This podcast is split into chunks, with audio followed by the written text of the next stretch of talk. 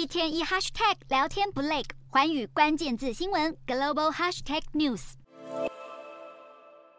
民众惊慌尖叫，美国马萨诸塞州波士顿市二十六号枪声大作。事发当时，波士顿正开心举办加勒比海嘉年华，没想到枪手闯入扫射，造成多人受伤，幸好都没有生命危险。目前犯罪嫌疑人已陆续被逮捕，而加勒比海嘉年华也不受枪支暴力威胁，会继续举行。然而，就在同一天，佛罗里达州杰克森维尔市也爆出夺命枪响。警察围起层层封锁线，因为二十六号，一名年约二十几岁的白人枪手穿着防弹背心、戴上口罩，拿着杀伤力强大的 AR 十五半自动步枪和克拉克手枪，走到平价连锁商店达乐，杀红眼的夺走三条非洲裔人士的性命。仇恨非洲裔的白人枪手犯案后传简讯给父亲，请他检查一下电脑。爸爸看了恐怖的文字后，马上报警，但为时已晚，凶嫌最后也轻生。只是接二连三的枪支暴力，不仅让美美国治安拉警报，也让枪支管制问题再次浮上台面。